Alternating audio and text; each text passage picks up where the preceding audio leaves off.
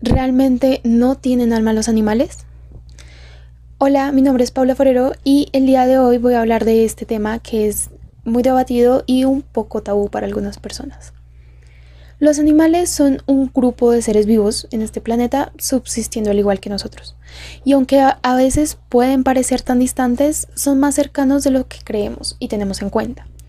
Ellos conviven con nosotros en todo momento y aunque tengan distintos escenarios, especies y tipologías, son los seres con los que más tenemos contacto e interacción.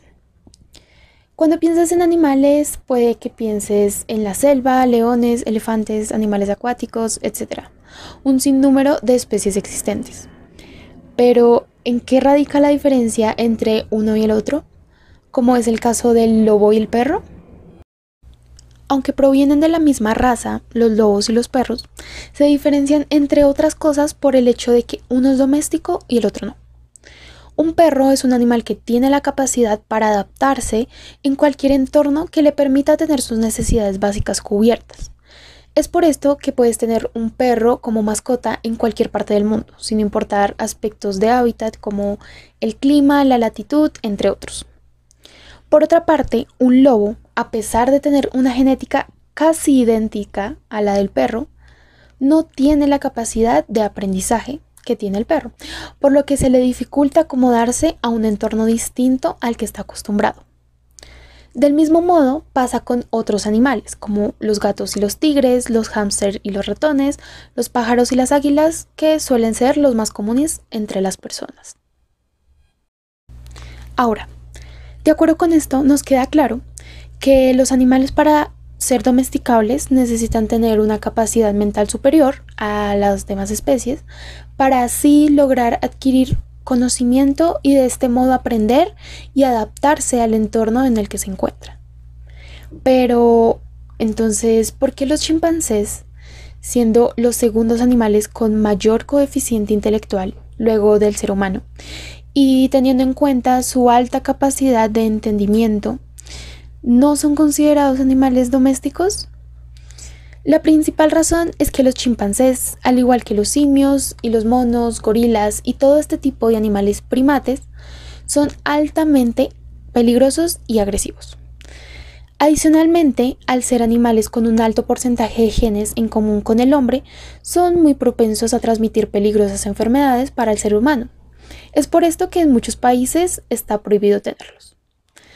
Las mascotas son una parte fundamental en la vida de las personas y esto es un gusto en común que nos une a todos, desde niños hasta ancianos, de todas las partes del mundo y sin importar las tradiciones ni los esquemas culturales.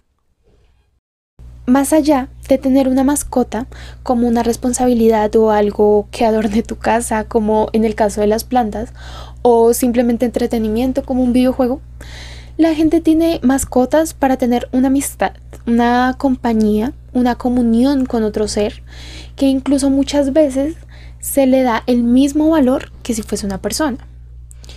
Una mascota es totalmente dependiente del amo, sea cual sea el caso.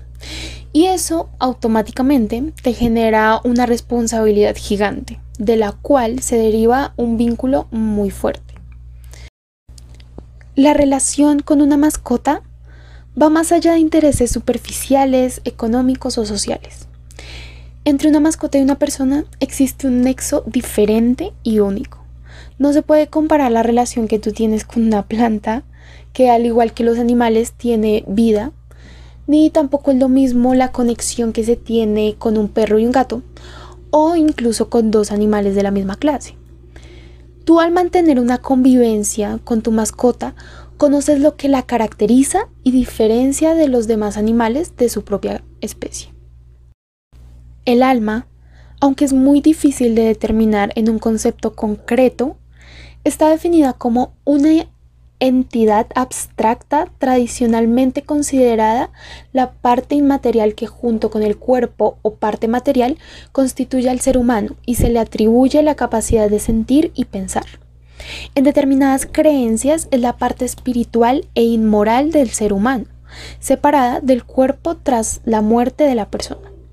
Esta es la definición de la Real Academia de la Lengua Española y este significado está muy cerrado al hombre y es una ideología que se ha venido construyendo a través del tiempo y se ha constituido con base a las diferentes religiones y teorías filosóficas en torno a este tema.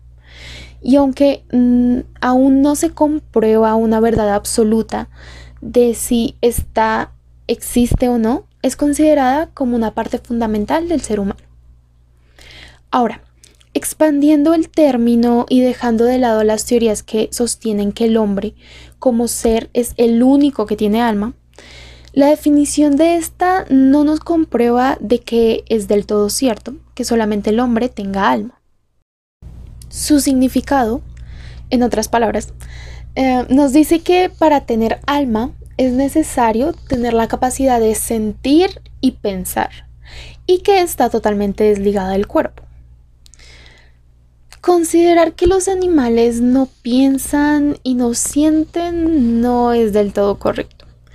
Se ha demostrado que muchas especies tienen comportamientos que muestran lo contrario, como en el caso de los elefantes, los cuales practican una ceremonia de luto tras la muerte de alguno de sus compañeros, Asimismo, los animales constantemente demuestran que también padecen de dolor y miedo, como por ejemplo las abejas, que al sentir miedo sacan su avispón para asegurarse a sí mismas.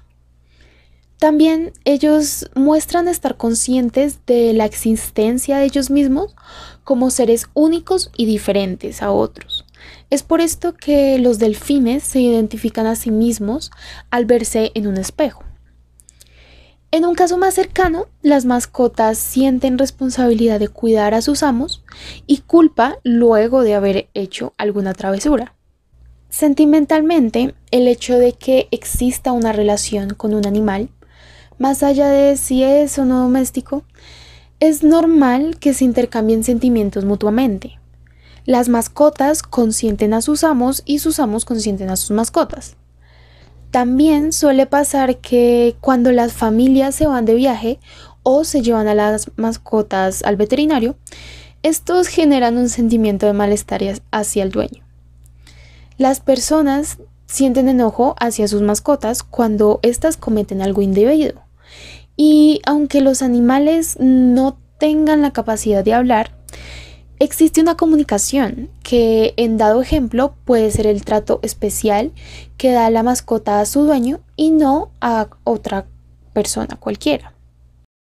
Esta interacción es percibida por nuestro cuerpo de la misma manera que con las relaciones interpersonales. Este proceso se da a través de la oxitocina, que es conocida como la hormona del amor y es la encargada de crear un vínculo afectivo entre las personas, la cual es la misma que se libera entre una madre y un bebé, que tampoco tiene la capacidad de comunicarse con los demás, pero también genera una presencia en el lugar. Por otro lado, que el alma sea una parte externa del cuerpo, nos lleva a pensar en el hecho de que cuando alguien recuerda a su mascota, no la recuerda como una bola de carne con un pelo de X color. Eh, la recuerda por su nombre, por sus características, por sus acciones que la diferencian y le dan una identidad que la define y con las cuales por supuesto ha tenido diferentes experiencias a su lado. De lo cual podríamos concluir que este aspecto del alma también aplica en los animales. En conclusión, la definición de alma está un poco errada en el concepto que desea transmitir y basa claramente su argumentación en inclinaciones filosóficas derivadas de la religión. Por ende, podría entenderse como otro tipo de alma única y exclusiva al ser humano. Pero si es así, porque a pesar de los estudios del tema y después de años y años de evolución que nos separan de los animales, no se ha concretado este tema? Bueno, antes de hacer hipótesis y tesis conforme a si los animales tienen o no alma, primero deberíamos confirmar del todo si realmente existe el alma.